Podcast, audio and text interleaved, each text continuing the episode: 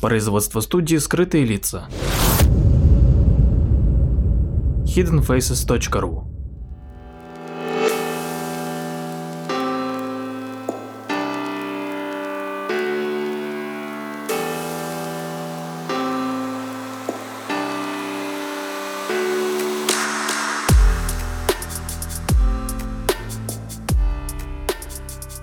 Здравствуйте, с вами Владимир Марковский и очередной выпуск передачи «Прожектор восприятия». Сегодня мы поговорим об изобретении вакцин и то, как это кардинально изменило жизнь человечества, поскольку многие болезни, которые уносили до этого тысячи, иногда и миллионы жизней ежегодно, теперь благодаря вакцинации практически не встречаются. Но давайте по порядку.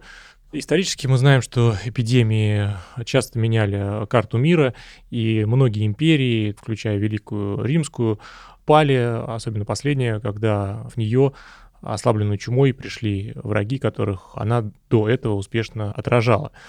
Оспа, которая широко распространена была в Европе и которая была неизвестна в Америке, по пришествии испанцев стала союзником конкистадоров в деле подчинения и покорения племен инков и ацтеков. И это был более верный и жестокий союзник, чем меч или крест.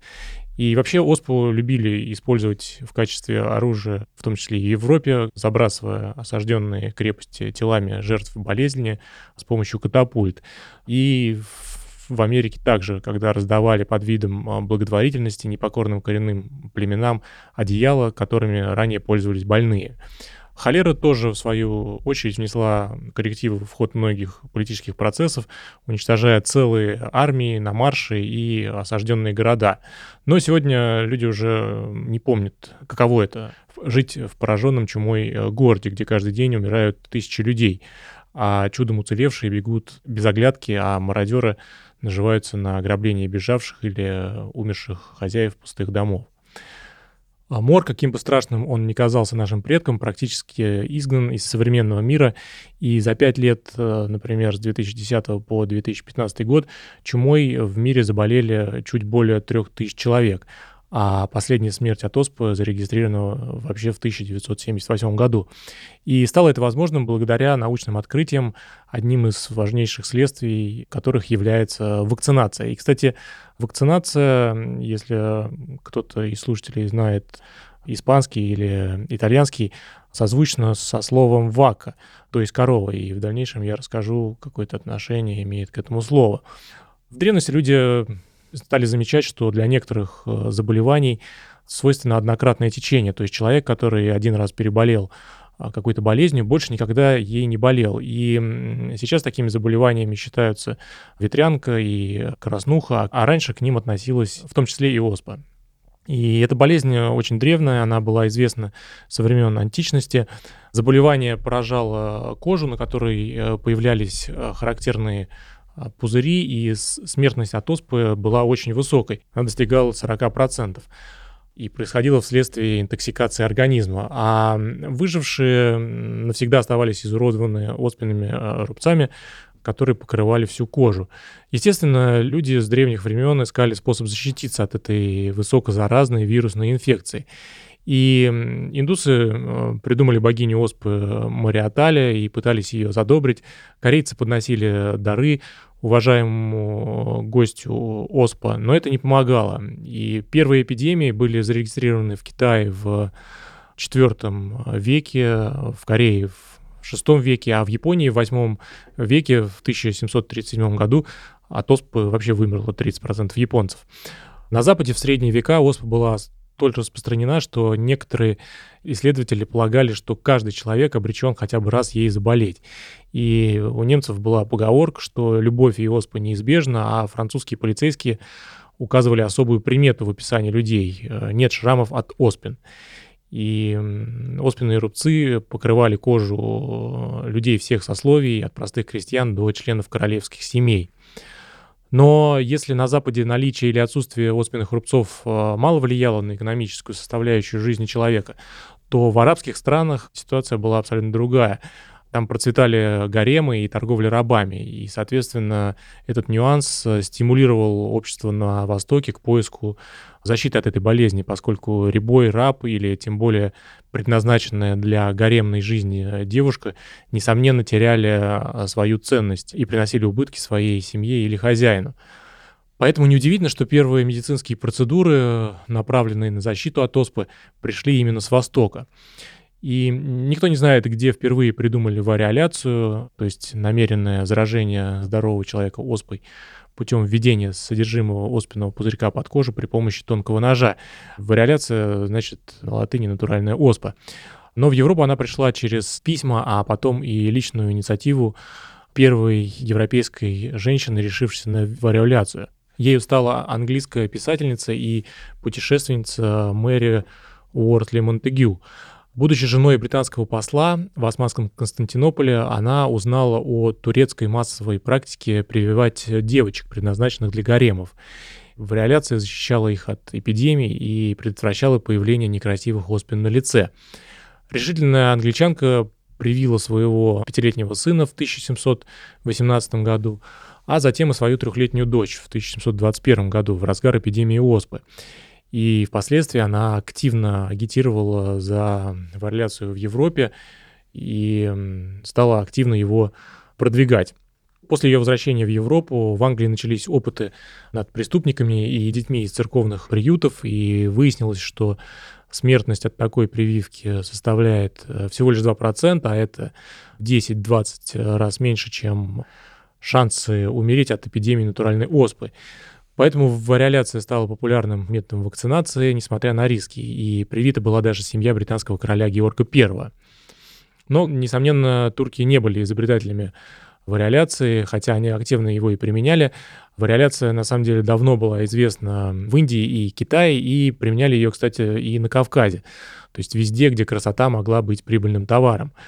А в Европе и Америке впоследствии эта процедура, конечно же, получила поддержку власть имущих. А Джордж Вашингтон в ходе а, войны за независимость США от Англии столкнулся тем, что а, его армия намного сильнее страдала от оспы, нежели вариолированная армия Британии, и в ходе одной из зимовок он привил оспу всем своим солдатам и этим защитил армию от заболевания. В России же вариоляции подверглась императрица Екатерина II и вся ее семья и э, двор. Оспа серьезно угрожала императорскому двору. Она обезобразила лицо ее мужа Петра III, который переболел в молодом возрасте. От оспы скончалась их годовалая дочь Анна Петровна в 1759 году. Поэтому, принимая решение о вариоляции, Екатерина хотела защитить не только себя, но и сына Павла, наследников двора в 1768 году ему было 14 лет, и как раз в этот год от оспы скончалась жена наставника цесаревича, графиня Шереметьева, и смерть могла вот-вот пожаловать, собственно, в покое императрицы. Поэтому в октябре из Лондона в Санкт-Петербург срочно доставили опытного врача Димсдейла, и гной для прививки взяли у шестилетнего крестьянского мальчика Александра а, Маркова, которому после выздоровления Екатерина II пожаловал дворянский чин и фамилию Оспиной, и герб, на котором изображена рука с видимой зрелой Оспиной.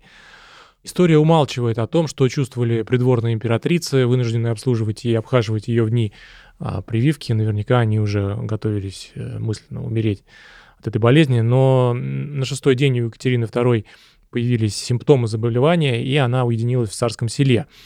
Конечно же, она и сама готовилась к смерти распорядилась держать на готове упряжку лошадей для доктора на случай, если она умрет. Димсдейл должен был срочно уехать из России, чтобы спастись от расправы, но все закончилось благополучно, хотя сын императрицы, пока она выздоравливала, заболел ветрянкой, и прививку от э, оспы он получил уже, когда поправился, 10 ноября. Но к тому времени стало очевидно, что Екатерина II хорошо перенесла эту процедуру, и придворные тоже поспешили получить э, оспинку от э, императрицы, а врач был награжден титулом баронета и пожизненной пенсией. Позже он снова вернулся в Россию, чтобы привить от оспы жену Павла Марию Федоровну и их детей, внуков Екатерины II. А инициативу императрицы современники прославляли в водах, отчеканили памятную медаль собою, подала пример и даже поставили балет «Побежденное предрассуждение». А когда в 1774 году от оспы скончался французский король э, Людовик XV, заразившийся от своей любовницы, Екатерина воскликнула «Какое варварство!». Прививание в России к тому времени стало обязательным, хотя и рискованным мероприятием. Но, несомненно, вариоляция все равно была очень опасным методом. Многие умирали от прививки, и, например, английский врач Геберден подсчитал, э, что за 40 лет применения вариоляции в Лондоне умерло на 25 тысяч людей, больше, чем до введения этой прививки. А Франция официально запретила этот метод э, в 1762 году, собственно, наверное, поэтому от этой болезни скончался французский король Людовик XV в 1774 году. Но, тем не менее, собственно, из-за того, что все-таки смертность составляла около 2%, вариоляция была опасна. И поэтому нужна была, конечно, эффективная, но вместе с тем более безопасная замена этой э, процедуре. И в 1765 году, за три года до прививания Екатерины II, э, лондонское научное сообщество узнало о более безопасном способе защититься от оспы. Но об этом я расскажу в следующей передаче.